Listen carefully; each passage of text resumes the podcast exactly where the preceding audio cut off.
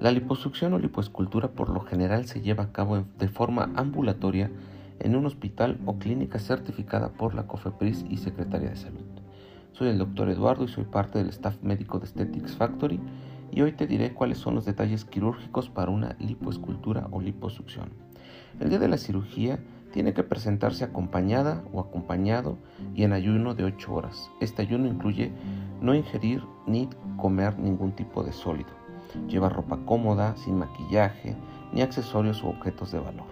Es recomendable, si fuera el caso, depilarse la zona del pubis 48 horas previas a la cirugía preferentemente. Una vez que es ingresada o ingresado a su habitación, le, le colocarán una solución o un suero por donde se administrarán medicamentos. Este proceso es llevado a cabo por el personal de enfermería y también le van a poner unas benditas o unas medias compresivas. Una vez realizado este protocolo, el cirujano y el anestesiólogo van a pasar para hablar sobre los beneficios y alcances de la cirugía y asimismo le darán los consentimientos informados donde se detalla todos los, eh, los, procedimientos que se van a realizar, tanto quirúrgicos como anestésicos. El cirujano abordará las áreas a tratar y el anestesiólogo realizará una historia clínica breve para corroborar su estado de salud. Una vez terminado este proceso, se procede a realizar la cirugía. Para su seguridad durante la operación, varios monitores se utilizarán para controlar su corazón, la presión arterial, el pulso, la cantidad de oxígeno que circula en la sangre y es deseable que se coloque una bomba de presión neumática intermitente. Es de suma importancia sobre todo para la prevención de trombosis venosa.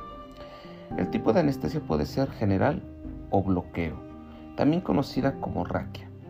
No permita que le realicen una cirugía con anestesia local y mucho menos sin la presencia de un anestesiólogo. Eh, tampoco permita que sea en un consultorio, spa o lugares adaptados. Evite complicaciones innecesarias. Unos pesos menos no justifican su integridad ni su salud. La mayoría de los procedimientos de liposucción toman 120 minutos, pero puede tomar más tiempo dependiendo del número de sitios corporales a liposuccionar. Una vez terminada la cirugía, se le dejarán unos drenajes para evitar la formación de líquido residual inflamatorio y se colocará una faja de compresión quirúrgica.